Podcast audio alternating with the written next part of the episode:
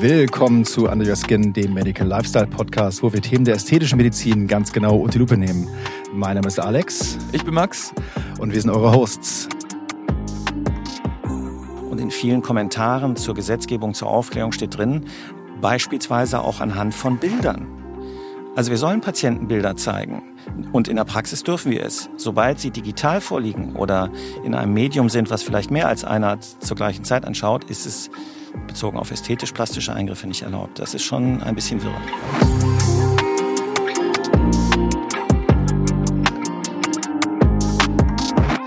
Wir sind heute zusammen mit Dr. Sixtus Allert dem Thema Social Media und Vorher-Nachher-Bildern in der plastischen Chirurgie auf der Spur.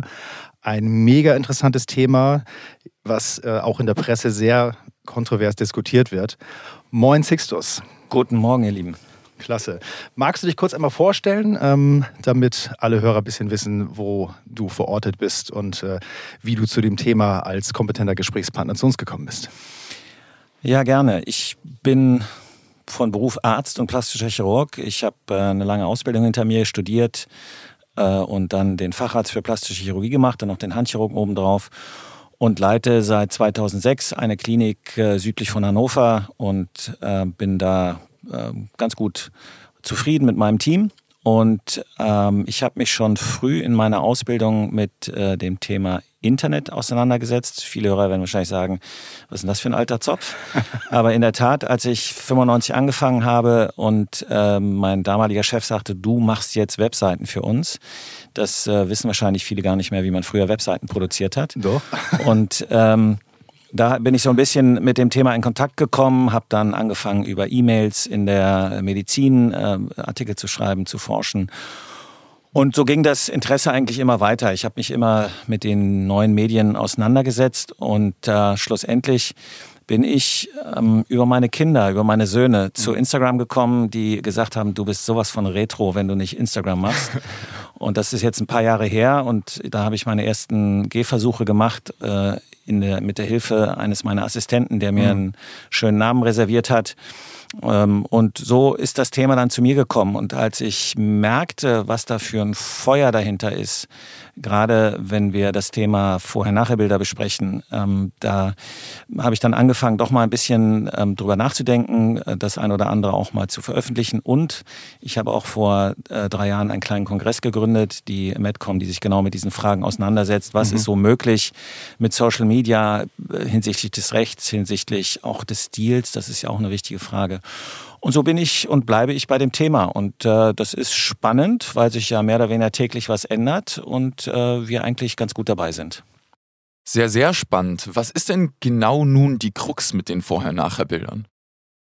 Die Krux mit den Bildern selber ist eigentlich gar keins, außer dass man die Bilder vernünftig machen sollte. Aber da kommen wir ja vielleicht noch drauf. Mhm. Die große ja. Krux in Deutschland ist, dass wir eine sehr restriktive Gesetzgebung haben, die uns für eine bestimmte Art von Eingriffen schlichtweg verbietet, Vorher-Nachher-Bilder zu posten. Das sind aber genau die Eingriffe, die auf Social Media nachgefragt werden. Also wir sprechen hier, sagen wir mal, populär von sogenannten schönheitschirurgischen Eingriffen. Mhm. Etwas eleganter würde man vielleicht ästhetisch-plastisch plastisch-chirurgische Eingriffe ähm, sagen. Aber bleiben wir mal bei diesen schönheitschirurgischen Eingriffen. Und mh, hm, da sagt das Heilmittelwerbegesetz, dass die bildliche Darstellung solcher Eingriffe, insbesondere vorher-nachher, nicht erlaubt ist. Mhm. Und das macht uns Schwierigkeiten, weil wir natürlich in der plastischen Chirurgie so eine Grauzone haben, so einen fließenden Übergang zwischen medizinischer Indikation, zwischen mhm. Notwendigkeit und rein ästhetischen Eingriffen. Ähm, das Heilmittelwerbegesetz ist ja auch so ein Stück weit ein Dinosaurier in dem Bereich, weil wenn wir jetzt über die sage ich mal, Schönheitschirurgie sprechen, wo wir natürlich einen Teil medizinisch indizierte ähm, Indikationen haben, nämlich Brustverkleinerung, wenn es irgendwo orthopädisch schwierig wird, ähm, um da ein kleines Beispiel zu nennen. Aber die, der Hauptanteil, denke ich, sind ja, also das, was, sage ich mal, so den, den, klassischen ästhetischen Markt ausmacht, ja schon eher der elektivmedizinischen äh, medizinischen Seite, also Privatzahlerbereich zuzuordnen.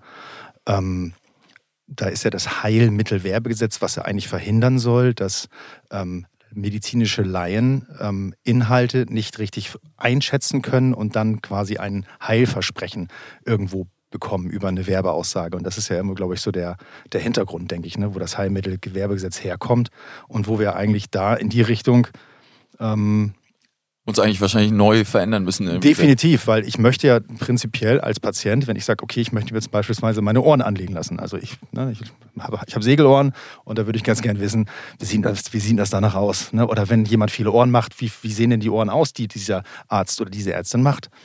Ne? Das ist ein ganz wichtiger Punkt. Ich würde sagen, gar nicht mal so sehr sagen, dass das Heilmittelwerbegesetz ein Dinosaurier ist. Die Entwicklung ist einfach so schnell. Mhm. Ähm, und das Heilmittelwerbegesetz ist zu einer Zeit verabschiedet worden, da konnte man das Wort Social Media noch gar nicht buchstabieren, weil man mhm. nicht wusste, was es ist. Und äh, das Heilmittelwerbegesetz setzt sich also mit Themen auseinander, die sind ehrlicherweise vorbei.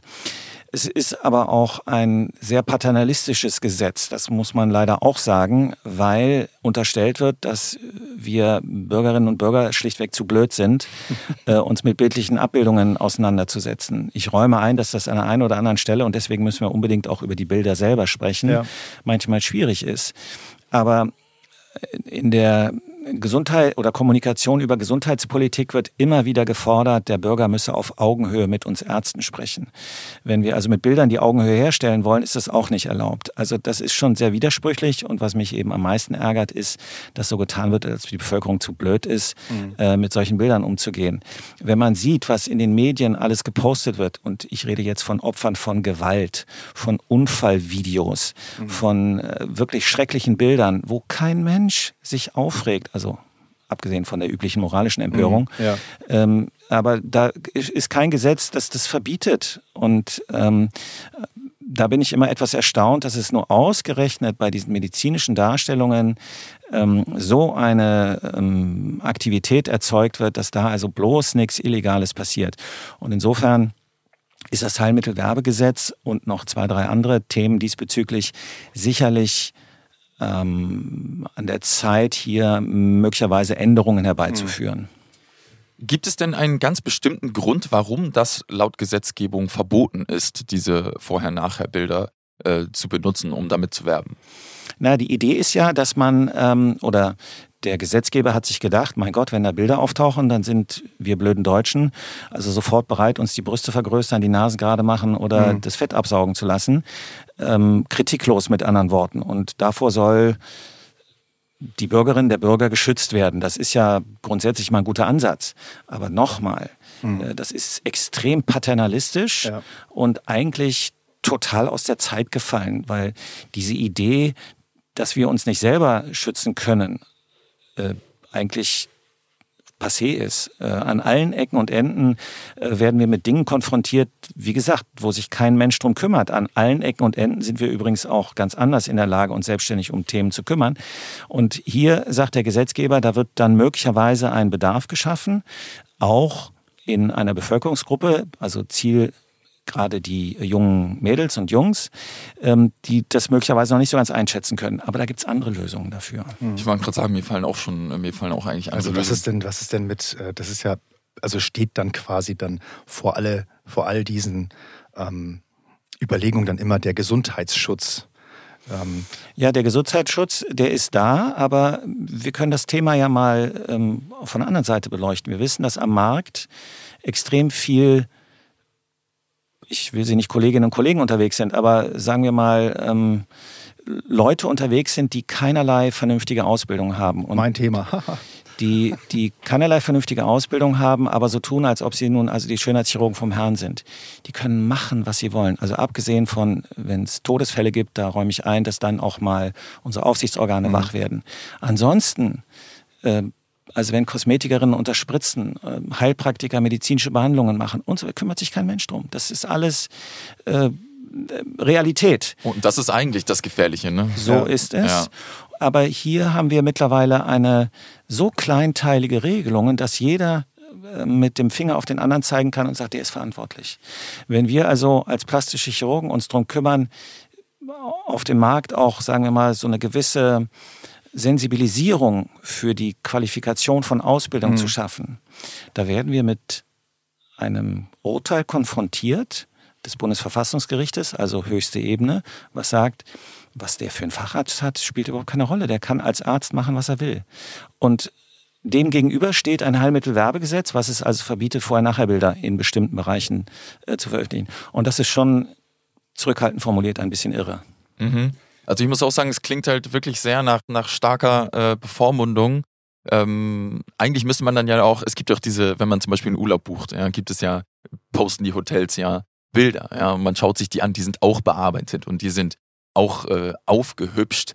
Ist denn das auch ein Teil davon, ähm, dass der Gesetzgeber sagt, die könnten ja gegebenenfalls bearbeitet sein, ähm, so dass es gar nicht oder dass es eh viel besser aussieht als das tatsächliche Ergebnis der Behandlung? Spielt das damit rein? Das wusste der Gesetzgeber nicht, als er dieses Gesetz äh, veröffentlicht hat, weil da die Bildbearbeitung über äh, digitale Medien, das war noch ein Thema, das kam nicht vor. Mhm. Und der Punkt ist aber extrem wichtig, denn wir wollen ja eventuell auch darüber sprechen, wie man denn Vorher-Nachher-Bilder erstens zugänglich macht und was diese Bilder dann auch für Ansprüche erfüllen müssen. Und da ist mein Credo zum Beispiel, dass man sagt, bearbeitete Bilder dürfen nicht veröffentlicht werden. Und jetzt kann man fragen, wie kann man denn verhindern, dass sie bearbeitet mhm. sind? Da kann man zum Beispiel mit Siegeln arbeiten, mit Gütesiegeln, mit ähm, es gibt jede Menge Möglichkeiten, bearbeitete Bilder zu erkennen. Also da gibt es heute mhm. technische Möglichkeiten, äh, die Bearbeitung äh, erkennbar zu machen. Und das wäre eine aus meiner Sicht sinnvolle Idee, um genau diese ähm, richtige Forderung zu sagen, wenn ich bearbeitete Bilder sehe, ist das ja fake, völlig richtig, das geht nicht.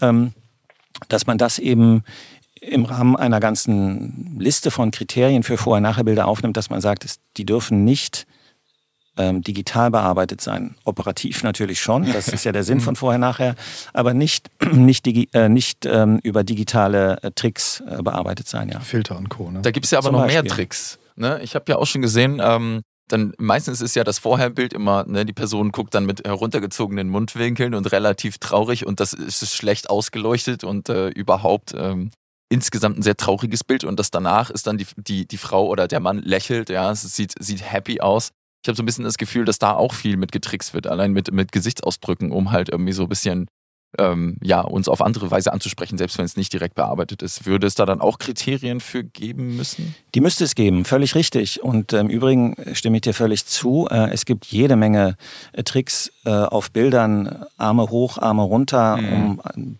bisschen den Straffungseffekt äh, zu ähm, verdeutlichen oder Arme einfach ein bisschen nach hinten. Mhm.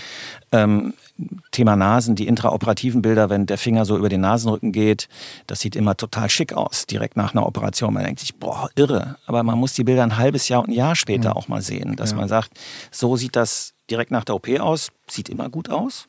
Aber wenn dann die Schwellung raus ist, wenn dann die ganze Wundheilung abgeschlossen ist, wie sieht dann so ein Bild aus? Und das fehlt häufiger oder es werden halt nur diese äh, Intraop-Nasenrückenrutschen äh, dargestellt. Ähm, und natürlich ist das Thema Beleuchtung auch ähm, ein, ein ganz großes. In der Summe gibt es jede Menge Literatur, welche Voraussetzungen vernünftige Vorher-Nachher-Bilder erfüllen sollten. Dazu gehören diese ganzen Aspekte, damit man sie standardisiert und damit man tatsächlich auch, ich mal sagen, so ein bisschen die Qualität hochhält, die wir plastische Chirurgen ja äh, auch ähm, fordern für uns selber, von uns selber. Äh, damit Patienten eben sehen können, okay, damit sind äh, bestimmte Kriterien verbunden, wenn ich da auf eine plastisch-chirurgische Seite gehe und ich kann mich darauf verlassen, dass das, was da abgebildet ist, der Realität entspricht. Das ist ja das, was wir selber auch erfüllen wollen und ehrlicherweise auch müssen. Genau, also ich würde auch sagen, wenn ich jetzt mich zu einer ähm, ästhetischen Behandlung entschließe, und äh, zum Arzt zu gehen, äh, salopp gesagt, ist ja sowieso schon ein sehr hohes Vertrauensgut. Also man muss einfach dem Arzt vertrauen. Und wenn man dann keine Chance hat, in irgendeiner Weise sich davon zu überzeugen, äh, wie das denn nun aussieht oder sich so ein bisschen die Unsicherheit zu nehmen, ähm, ja, ist es ja noch, also muss man ja unglaublich viel Vertrauen aufbringen insgesamt äh, für die ganze Geschichte. Und äh, ich persönlich würde es feiern, welchen Vorher-Nachher-Bild vorher sehen könnte, um zumindest mal zu sehen, ähm, wie könnte das hinterher aussehen.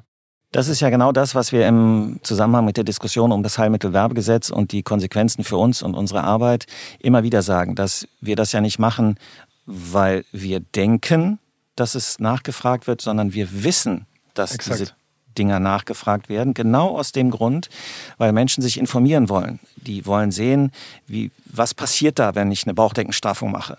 Die wollen vielleicht auch mal ein Bild von einer Narbe sehen, damit die eine mhm. Vorstellung haben, das sind nicht irgendwie 10 Zentimeter, sondern teilweise 50, 60 Zentimeter, je nach Vorbefund. Die wollen vielleicht auch mal ein Bild von einer Komplikation sehen, um realistische Ein Eindrücke ähm, zu bekommen von dem, auf was sie sich da einlassen. Wir reden hier von vertrauensbildenden Maßnahmen. Und genau das im Zusammenhang mit Vorher-Nachher-Bildern ist das Richtige, dass wir informieren und aufklären. Die Menschen wollen die Informationen haben, die wollen aufgeklärt werden über das, was sie möglicherweise erwartet. Vielleicht noch ein Wort zum Thema Vertrauen. Ähm, es ist genauso falsch, sich nur auf Bilder zu verlassen. Also zu sagen, der Mann, die Frau hat 100.000 Follower, macht tolle Bilder, das muss ja ein toller Arzt sein oder eine tolle Ärztin. Das ist auch falsch. Das kann nur der erste Eindruck sein. Man muss persönlich vor Ort mit dem Kollegen, der Kollegin sprechen.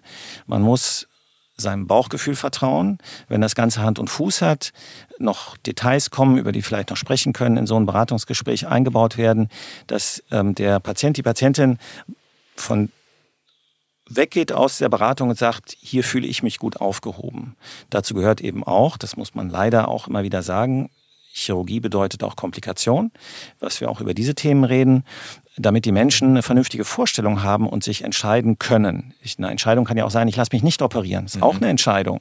Aber die muss getroffen werden nach einer vernünftigen Beratung. Und ich sage auch dann immer, wenn Sie mit mir nicht zufrieden sind, gehen Sie noch woanders hin. Ich gebe Ihnen vier, fünf Adressen. Es geht ja nicht um mich. Ich muss nicht happy sein. Die Patientin muss happy sein. Und dann muss sie eben noch vielleicht ein paar Beratungen machen, um dann dieses von mir immer wieder erwähnte Bauchgefühl zu bekommen. Da fühle ich mich gut aufgehoben. Denn es geht ja um meinen Körper als Patientin oder als Patient. Und das muss vernünftig sein. Und ähm, im Beratungsgespräch darf man dann äh, one-to-one -one die Bilder zeigen? Ähm, oder darf man das nicht machen? Darf man das, ähm, ja, weil dann stelle ich es mir wirklich schwierig vor. Das ist dann so ein bisschen wie, ähm, wie damals äh, in, ähm, in, in Zeiten des Mittelalters, wo man äh, Körperteile nicht malen durfte oder so. Du, ich glaube, da gibt es dann in jeder Praxis so ein Tresor, und dann genau, müssen, alle, müssen alle Türen zugemacht werden. Und nur dann, wenn alle Türen zu sind, dann wird dieser Tresor aufgemacht und da ist ein spezieller Ordner drin. Und genau. da sind dann diese Bilder drin. Musst du eine Brille aufsetzen und dann kannst du nur dieses Bild sehen. Die Frage ist wichtig und richtig, denn in der Praxis können wir das natürlich machen. Und es wird ja sogar gefordert mhm. bei ästhetischen Eingriffen, dass wir man nennt das schonungslos aufklären. Und in vielen Kommentaren zur Gesetzgebung zur Aufklärung steht drin, beispielsweise auch anhand von Bildern. Also wir sollen Patientenbilder zeigen. Und in der Praxis dürfen wir es. Sobald sie digital vorliegen oder in einem Medium sind, was vielleicht mehr als einer zur gleichen Zeit anschaut, ist es bezogen auf ästhetisch-plastische Eingriffe nicht erlaubt. Das ist schon ein bisschen wirr.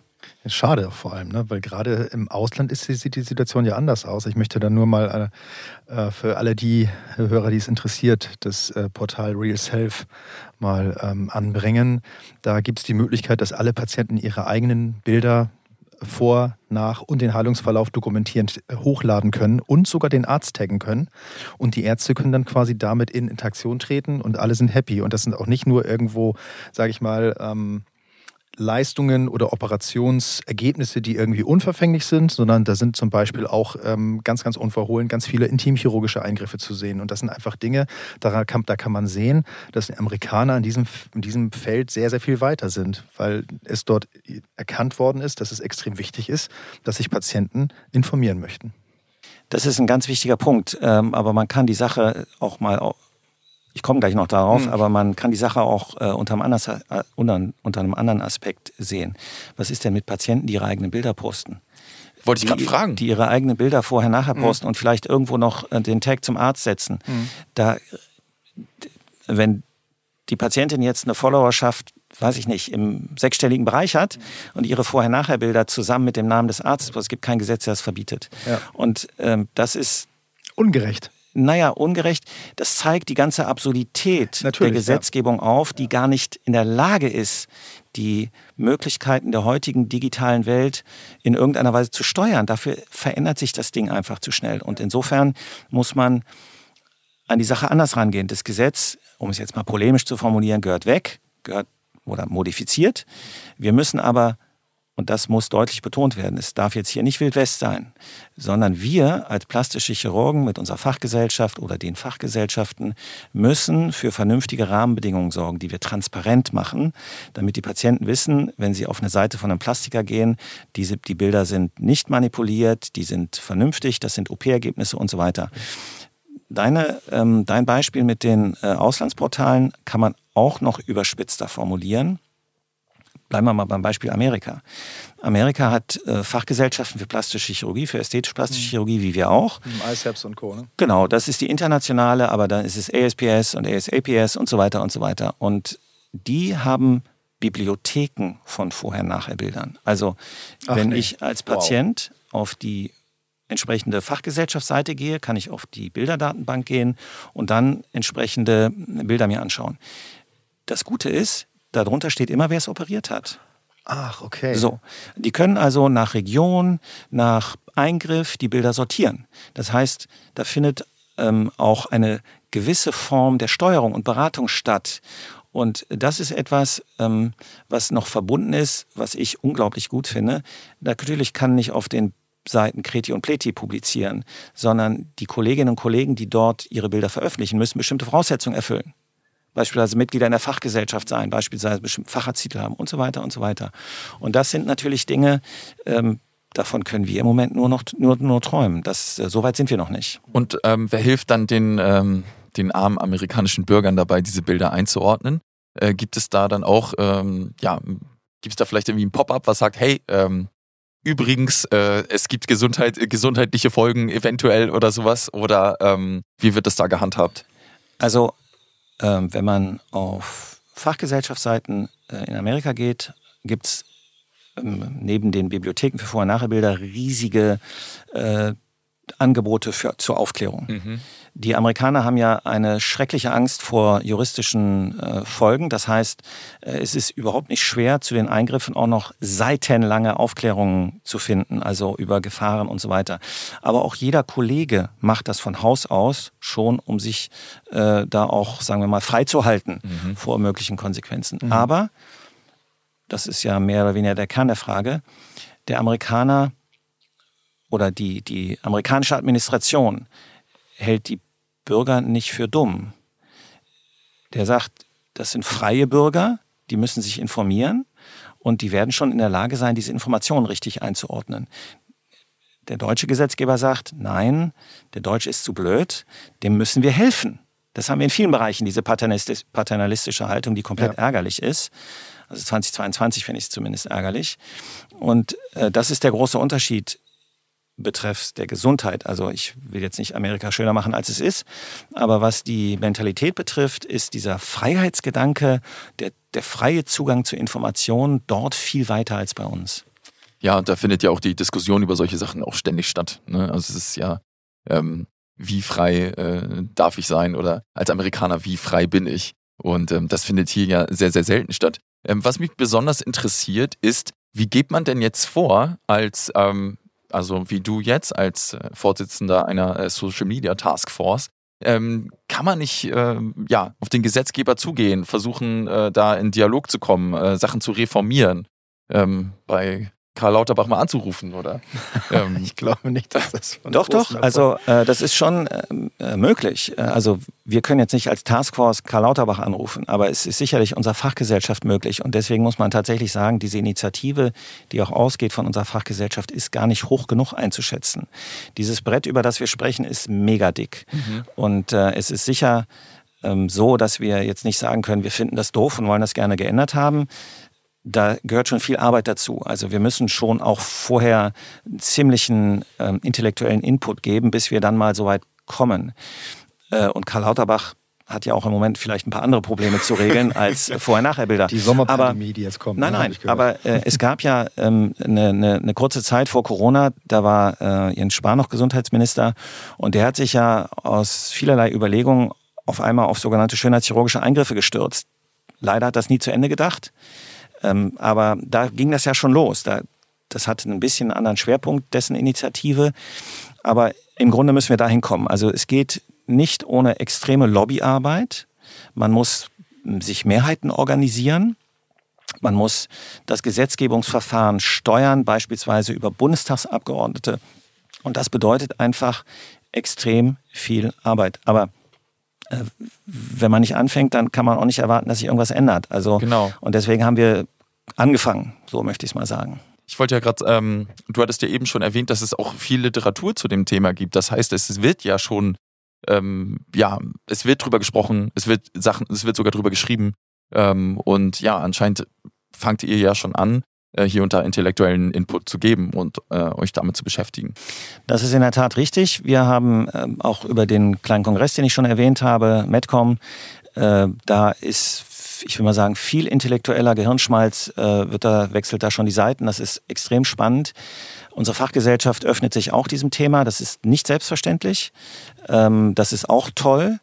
Und äh, da haben wir natürlich schon das eine oder andere publiziert. Nun muss man immer dazu sagen, das ist ja eher nach innen, also für unsere Kolleginnen und Kollegen, damit die so eine gewisse auch Richtschnur haben, was jetzt zurzeit alles möglich ist.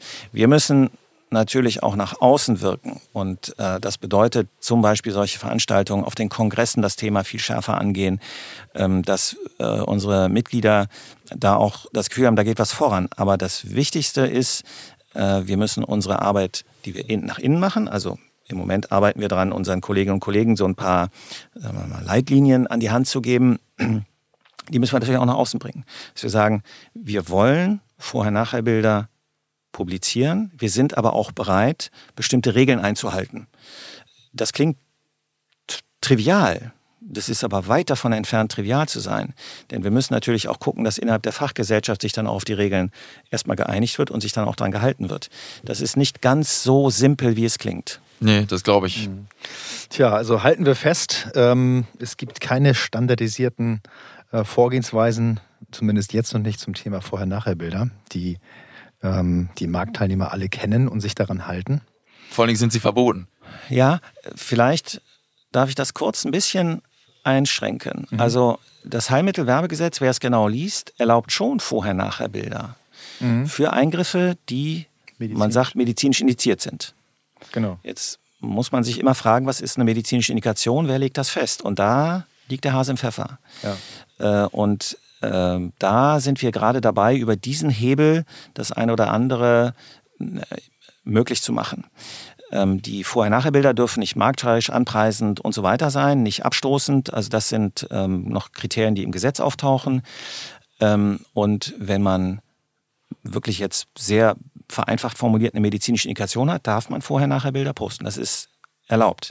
Das äh, weiß auch die Wettbewerbszentrale in Frankfurt, mhm. die äh, uns sehr genau überwacht. Da gibt es ja dann immer sehr viele Kolleginnen und Kollegen, die meinen dann andere Kollegen dort melden zu müssen. Oh genau, das wäre wär jetzt die nächste Frage, die ich da habe. Also irgendwo, ich denke, dass das, das Thema medizinische Indikation lässt sich ja schon doch relativ gut verorten und auch ähm, ersehen, denke ich, bei einigen Eingriffen. Da muss Aber ich mal ganz kurz nachfragen. Kann man als Arzt nicht mehr oder weniger sowas auch kreieren, eine medizinische Indikation? Also, weil man, als Arzt darf man ja ähm, etwas diagnostizieren oder indizieren. Völlig richtig. Das ist äh, auch wieder ein Widersinn, der im Sozialgesetzbuch steht. Da steht ganz deutlich drin, die Indikation legt der Arzt fest. Interessanterweise wird ist immer wieder überprüft von Versicherungen, von Gerichten und so weiter. Mhm. Und da wird hinterher gesagt, da gab es ja keine medizinische Indikation. Mhm. Und das ist genau das Problem. Viele Leute fühlen sich berufen, eine medizinische Indikation in Frage zu stellen. Hat natürlich auch wirtschaftliche Gründe, ja, denn wir können jetzt nicht auf alles eine Indikation kleben. Wenn es so wäre, dann müssten wir über viele Dinge heute nicht reden. Lippenunterspritzung. Zum Beispiel. Ich bin total depressiv, weil ich total schmal Lippen habe. Ja, auch da gibt es aber zum Beispiel Themen, wo man eine Lippenunterspritzung durchaus mit medizinischer Indikation machen kann. Also man kann nicht immer alles über einen Kamm scheren. Mhm. Aber dieses Thema medizinische Indikation, wahnsinnig spannend, weil eben das Sozialgesetzbuch sagt, das macht der Arzt oder die Ärztin, legen das fest. Und fünf Minuten später hast du zehn andere Meinungen, die sagen, das stimmt ja alles nicht. Und das macht uns das Leben so schwer. Nochmal zum Thema dieser Wettbewerbszentrale, weil du sagtest, dass da ein paar Kollegen gerne andere Kollegen mitunter anschwärzen sage ich mal, ähm, ganz, ganz äh, frei raus. Das bedeutet, und das ist auch ein bisschen meine ähm, Beobachtung im Markt, es gibt einige, die können, es, können unbehelligt Bilder posten auf Instagram, also wo wir jetzt nicht über einen, ganz, ganz klar über eine, über eine nicht medizinische Indikation sprechen. Das sind zum Beispiel ganz, ganz viele ähm, unterspritzte Lippen, da haben wir allerdings keine Operation. Das ist, glaube ich, noch dieser Graubereich. Das können wir vielleicht auch nochmal drüber sprechen. Dann gibt es aber ganz, ganz eindeutig ganz, äh, auch ganz klare Themen. Da werden zum Beispiel ähm, nachher Bilder einer Brust gezeigt. Und zwar nicht nur eine, sondern 100. bei einigen. Und da, das, das geht so durch, da beschwert sich keiner, aber wenn das ein, ein anderer mal vielleicht macht und mal auch eine, vielleicht auch, auch eine Brust fotografiert, wie man das auch heute macht, vielleicht äh, die Nippel abzudenken, damit die Social Media Plattformen das Ding nicht runternehmen, dann kann das sein, dass mitunter auch von der Wettbewerbszentrale dann eine Abmahnung kommt. Das heißt, ja. es ist ja irgendwie eine ganz, ganz krasse Schieflage, die ähm, es im Grunde genommen verhindert, dass alle Ärzte, die den, die, ja, die Suche von Patienten ähm, nach Vorher-Nachher-Bildern nicht abdecken können. Ja, das ist richtig. Äh, nun hm, möchte ich jetzt nicht unbedingt der Wettbewerbszentrale das Wort reden, aber die kann nun auch nicht, ähm, oder die hat noch viele andere Aufgaben, die kann jetzt nicht uns und alle, die die meinen, sich in dem mhm. Bereich auch noch rumtummeln zu müssen, äh, überwachen. Das geht schlichtweg nicht. Mir geht so ein bisschen, als ich das eben kurz erwähnte, um die Mentalität. Ja, genau. Wenn ich es nicht mache, dürfen es andere auch nicht machen. Das ist so ein bisschen so eine uralte Mentalität, die mich einfach ärgert. Ähm, dieses Denunziatorische und Besserwisserische, das Exakt. ist so ein Thema, äh, das finde ich mühsam. Einerseits. Andererseits haben wir schon auch einen brutalen Wildwuchs mit, mit schlimmen Auswüchsen. Und eigentlich sind dafür auch unsere Ärztekammern zuständig. Die fühlen sich aber nicht berufen, weil sie sagen, so viele Leute haben wir gar nicht, das ständig zu äh, monitoren. Aber das hören wir auch in vielen anderen Bereichen. Ähm, denn wir unterliegen ja auch einem Berufsrecht. Und da stehen auch viele Dinge drin, äh, die Vorher-Nachher-Bilder betreffen. Äh, und wir sind natürlich als Ärzte nicht außerhalb irgendeiner Rechtsform zu stellen. Auch das ist eine, ein Trugschluss, was ja jetzt eine Selbstverständlichkeit ist. Aber wir müssen uns schon an, an äh, Recht und Ordnung halten. Und da gibt es sicherlich Kolleginnen und Kollegen, die die Kreativität sehr, sehr weit äh, setzen, um da äh, die Grenzen auszuloten. Da räume ich durchaus ein, dass wir da an der einen oder anderen Stelle auch im eigenen Beritt schwarze Schafe haben, gar keine Frage. Ähm, und deswegen ist es mir so wichtig, dass wir so eine Art, dass wir uns als plastische Chirurgen auf ein Qualitätsmindestmaß Standard. Standard einigen können, damit wir über diesen Weg drauf kommen, dass wir sagen, wir als plastische Chirurgen, wir machen so, wir posten vorher nachher, das ehrlicherweise wir können ja nicht so tun, als ob wir es nicht machen, weil wir die besseren Ärzte sind und die ganze Konkurrenz zeigt uns eine lange Nase, weil sie sagt, ihr seid aber ganz schön doof, wir machen es aber. Ja. ja. Und insbesondere haben ja andere Fachgesellschaften viel mehr Mitglieder, die, die also auch dementsprechend mehr Leute in Social Media haben. Das kann man nicht alles monitoren. Deswegen ist es eben so wichtig, da Qualitätskriterien zu schaffen. Wie viele Mitglieder habt ihr denn in der äh, DigiPreg? Wir haben knapp 2000. Knapp 2000, mhm. okay. Weil ich fand das jetzt war eine richtig schöne Überleitung. Du hast gerade gesagt Wildwuchs und ähm, das, was so gepostet wird. Das ist so für mich eine ganz schöne Überleitung in den Bereich Social Media. Äh, so ein bisschen so die Standortbestimmung. Wie hat äh, Social Media das Thema plastische Chirurgie, Ästhetik verändert ähm, und vielleicht sogar auch beeinflusst? Also in welche Richtung geht es? Cuvades, vielleicht ein paar Worte dazu. Siehst du, dass ähm, sich die, dass sich das Klientel verändert hat? Siehst du, dass die Patienten oder das Klientel sich für gewisse Dinge eher oder mehr informiert, weil du auch in Social Media oder auf diesen Social Media Plattformen entsprechenden Trend erkennen kannst? Also es ist sicher so, dass sich ähm, Dinge verändern. Ob das jetzt durch Social Media alleine getriggert wird, sei jetzt mal dahingestellt. Mhm. Was mir alleine schon mal auffällt, ist, dass durch Social Media eine Distanzlosigkeit auftritt, die ähm, manchmal sehr ärgerlich ist. Wir kriegen natürlich mit auf unseren Auftritten auch äh, Anfragen, aber ich meine, es ist ja relativ transparent, dass hinter dem Auftritt, den ich jetzt vertrete, ein Arzt, eine Klinik mhm. steckt. Ja. Aber wenn man dann so eine Anfrage kriegt, sagst du Preis von Nase, und das meine ich ernst, ähm, das, würde sich, das, das, würde sich ja niemand beim Arzt gegenüber sitzend trauen. Oder am Telefon. Oder am Telefon. und das ist etwas, das ist sicherlich eine ein Trugschluss bei Social Media, dass man denkt, das ist alles so, so schnelllebig, so billig und so, äh, da kann ich mal eben hingehen und sagen, sag mal Preis von Brustvergrößerung. Äh, oder machst du Brüste mit Implantaten, wo man sagt, stell mir doch erstmal eine richtige Frage und dann können wir da mal in eine Diskussion eintreten. Ja. Und das Zweite, was passiert, man erwartet dann ja auch immer von dem Kollegen, dass er innerhalb von fünfeinhalb Minuten spätestens antwortet. Wenn das nicht passiert, kriegt man nach zehn Minuten die Antwort, kein Interesse, wo man sagt, ich muss ja auch andere Dinge machen. Ich bin ja nicht nur auf Social Media aktiv. Hallo, Herr das Doktor, ist, sind Sie da? Ja, so ungefähr. Das ist, ähm, ähm, das ist natürlich ein ähm, Trugschluss durch soziale Medien, dass wir Ärztinnen und Ärzte nun immer 24 Stunden available sind für alle möglichen Anfragen und den ganzen Tag überhaupt gar nichts anderes zu tun haben, als äh, Anfragen zu antworten. Das ist sicherlich das eine. Das zweite ist, dass die scheinbare Verfügbarkeit von, von Eingriffen oder Injektionen oder konservativen Behandlungen die scheinbare Verfügbarkeit natürlich durch Social Media potenziert wird. Mhm. Wir haben ja, dein Beispiel Lippen, wir haben ja zig Anbieter, ob sie jetzt dürfen oder nicht, sei jetzt mal ganz dahingestellt, die Lippenunterspritzungen machen. Und äh, wenn da ein junges Mädel sagt, ich will jetzt eine Lippenvergrößerung haben und äh, quasi äh, nur auf schöne Bilder achtet, dann räume ich ein, dass da möglicherweise ähm, ähm, eine, qualifi eine qualifizierte Behandlung nicht immer zum Patienten kommt.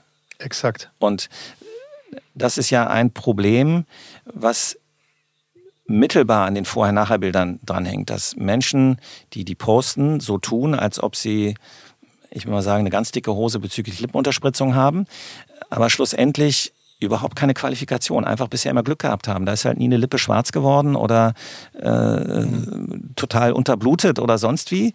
Die haben einfach immer Glück gehabt. Oder keiner spricht über die negativen Folgen. Und das ist natürlich eine weitere Folge von äh, Social Media, dass mh, für viele Menschen, die sich da aus genuinem Interesse äh, informieren wollen, auf teilweise völlig falsche Wege kommen. Und das ist, halte ich schon für ein Problem. Mhm. Können wir denn, ich, ich würde voll gerne einmal im Detail über die Bilder sprechen an sich. Ähm, wie, ja, was für Vorher-Nachher-Bilder gibt es denn? Also in welchen, in welchen Eingriffen sind sie denn zum Beispiel besonders prominent? Also wo ähm, und was wird gezeigt und, und äh, was sind gängige Methoden, ähm, um die, um die halt äh, besonders wirkungsvoll zu machen? Also wir hatten ja eben schon über Beleuchtung gesprochen. Ähm, wahrscheinlich ist es auch so, dass bei, auf Instagram einfach äh, tolle Vorher-Nachher-Bilder richtig gut vom Algorithmus äh, abgepickt werden, weil die wahrscheinlich äh, mehr ähm, äh, Reaktionen erzeugen als, äh, sage ich jetzt mal, irgendwie schlechte Bilder oder so. Das heißt, es entwickelt sich ja auch irgendwie. Äh, es bekommt eine Eigendynamik irgendwie. Ähm, und also, genau. Also zum Thema Algorithmus in Instagram äh, kann ich nur sagen, der ist tatsächlich amerikanisch bigott. äh, ja, ich kann mich da hinstellen mit einer Waffe und mich als den größten Waffennahen der Welt präsentieren und vielleicht auch äh, irgendwelche Jagdszenen posten, äh, wo ich also irgendwelche äh, Zwölfender niederstrecke. Das kann alles gepostet werden. Ja. Aber wehe, man sieht eine weibliche Brust mit Nippeln. Das wird sofort runtergenommen. Ganz böse. Interessanterweise, so viel zum Thema ähm, Geschlechtergerechtigkeit, eine männliche Brust eine Gynäkomastie zum Beispiel, da muss ich keine Nippel ähm, äh, Ach nee, echt? Muss ich nicht. Es geht nur um weibliche Brüste. Das ist schon, das ist schon sehr amerikanisch, äh, dass der Algorithmus da, ähm, ich will fast sagen, puritanisch darauf achtet, dass keine Frauenbrüste ähm, mit blanken Nippeln ähm, äh, gezeigt werden. Also es gibt allerdings, um jetzt eine Frage zu beantworten, ja. bleiben wir mal beim Instagram-Algorithmus und unseren Regeln. Äh, bewegte Bilder werden ja viel besser gerankt als unbewegte Bilder. Also der Trick ist dann auch immer aus dem OP mal zu filmen, ähm, unter bestimmten Ansichten zu filmen, vielleicht eine schöne Musik zu unterlegen, dass das so ein bisschen fluffiger kommt. Und auch das halte ich für ein großes Problem, denn eine Operation ist eine Operation. Äh, da gibt's Risiken, da gibt's Komplikationen. Und äh, ich kann ja nicht so tun, als ob ich da mich zu locker Musik hinlege, in einer Stunde ein Brustimplantat reingeschoben bekomme. Ich trivialisiere jetzt wirklich ja. bewusst und dann wieder nach Hause gehe und alles ist schick. Also es können auch richtige Probleme auftreten. Deswegen halte ich solche Darstellungen, die der Algorithmus wahnsinnig gerne sieht, und wahnsinnig gerne weiter verbreitet, halte ich für problematisch. Äh, das, da müssten wir eben auch ran, weil da äh, eben auch unterschwellig Botschaften transportiert werden, die eigentlich nicht richtig sind. Aber der Algorithmus verlangt nach bewegten Bildern, Reels.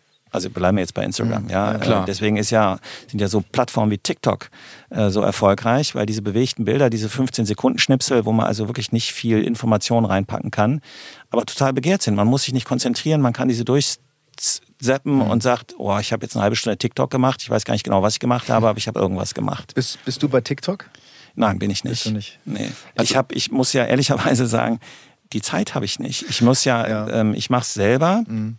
Ich bediene mich sicherlich in Teilen auch der Hilfe einer Agentur, aber unsere Beiträge kommen ausschließlich von meinem Team und mir. Mhm. Und äh, das ist zeitintensiv. Also einfach mal einen Beitrag so vorzubereiten, dass der also auch die strengen amerikanischen Bildnormen mhm. äh, erfüllt und gleichzeitig aber auch unser deutsches Recht nicht verletzt. Das ist nicht einfach und das kostet Zeit. Also insofern, ich kann nicht noch so äh, Dienste wie TikTok, äh, Snapchat und so weiter bedienen. Wir sind bei Instagram, bei Facebook, YouTube und das ist gewesen. Mhm, okay. Was ich spannend finden würde, wenn du jetzt da draußen den ganzen unmündigen, ich äh, sage das bewusst, treibe es bewusst auf die Spitze, den ganzen unmündigen jungen Mädels und Jungs ähm, etwas mitgeben möchtest in Bezug äh, Vorher-Nachher-Bilder, worauf muss man achten und ähm, um sich dann nicht äh, ja an die falschen Leute, ähm, um sich an die falschen Leute zu geraten, die eben, wie gesagt, vielleicht keine Fachärzte sind oder eben nur schöne Bilder posten. Also das heißt, wie schafft man es als mündiger Patient ähm, oder die, die es werden wollen, sich ähm, ja sicher zu bewegen und die Sachen richtig einzuordnen? Gibt es mehrere Wege.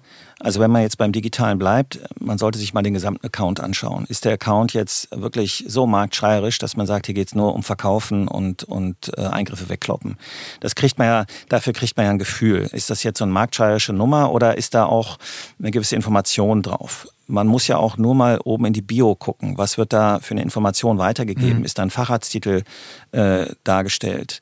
Also man muss ja auch sagen, bleiben wir mal beim Thema Nasen. HNO-Ärzte, Mundkiefer-Gesichtschirurgen können Nasen operieren. Im Zweifel machen die es besser als wir. Aber äh, das muss man oben darstellen. Und äh, das ist der zweite Punkt, sich dann weiter zu informieren in den ähm, in den sonstigen Medien, also auch mal auf eine Webseite zu gucken, was wird denn da so dargestellt, auch über die Klinik und Praxis, wie ist die so aufgestellt.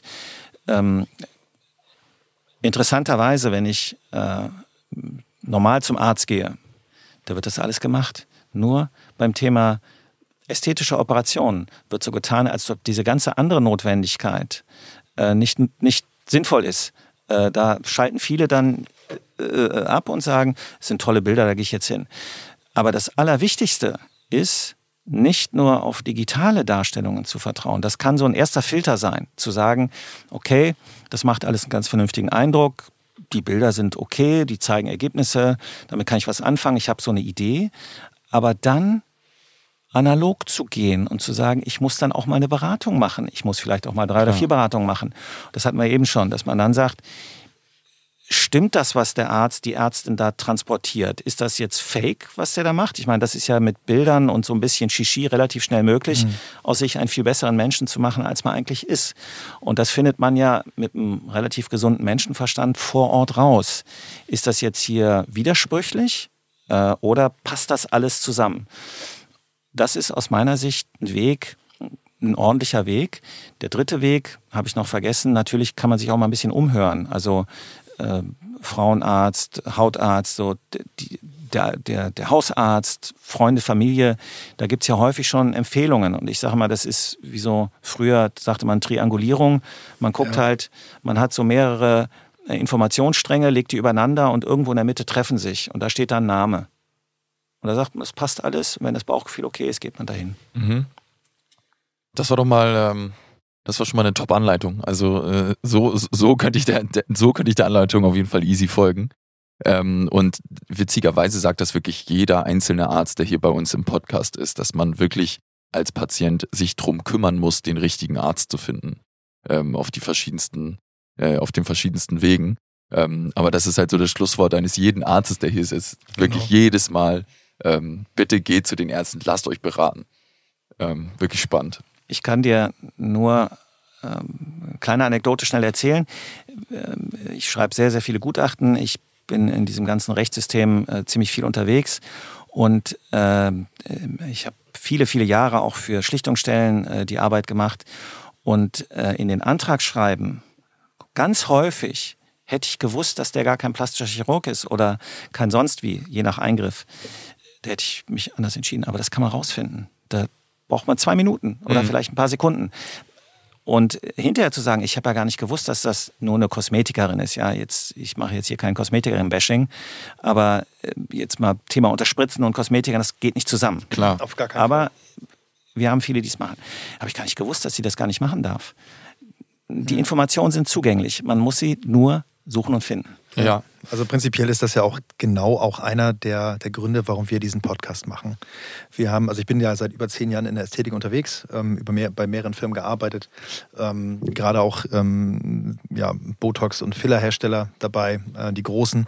Und äh, das, was mir aufgefallen ist, dass die meisten ähm, Patienten, die sich dafür interessieren, ähm, ganz, ganz häufig, zum Beispiel bei Hyaluronsäurefillern, ähm, gar nicht ganz genau wissen, welches Produkt ist gut, das zum einen und zweitens, dass es auch tatsächlich auch nicht nur Hyaluronsäure ist, sondern das ist ein flüssiges Implantat.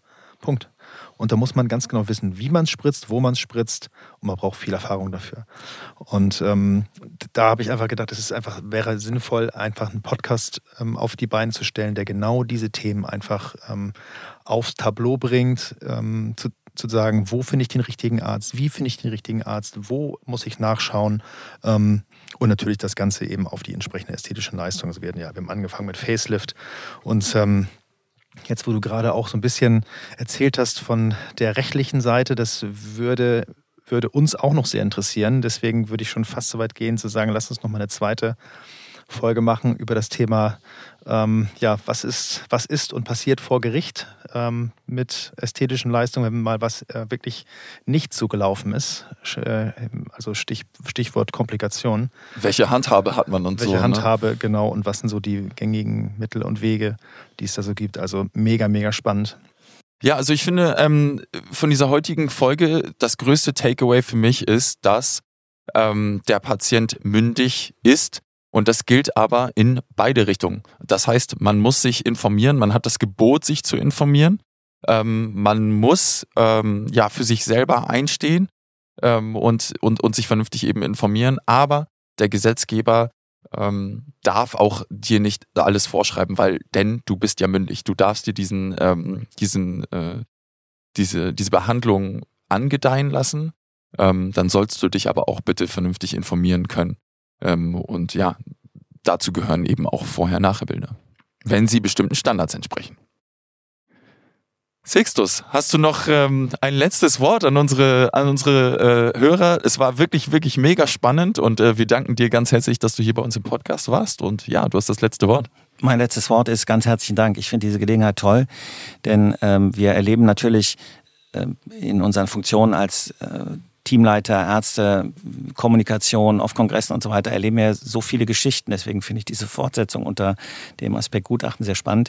Und aus diesen Geschichten ergeben sich ja häufig Informationen für Menschen, die einfach wichtig sind. Und bei so einer Gelegenheit hier können wir diese Informationen weitergeben.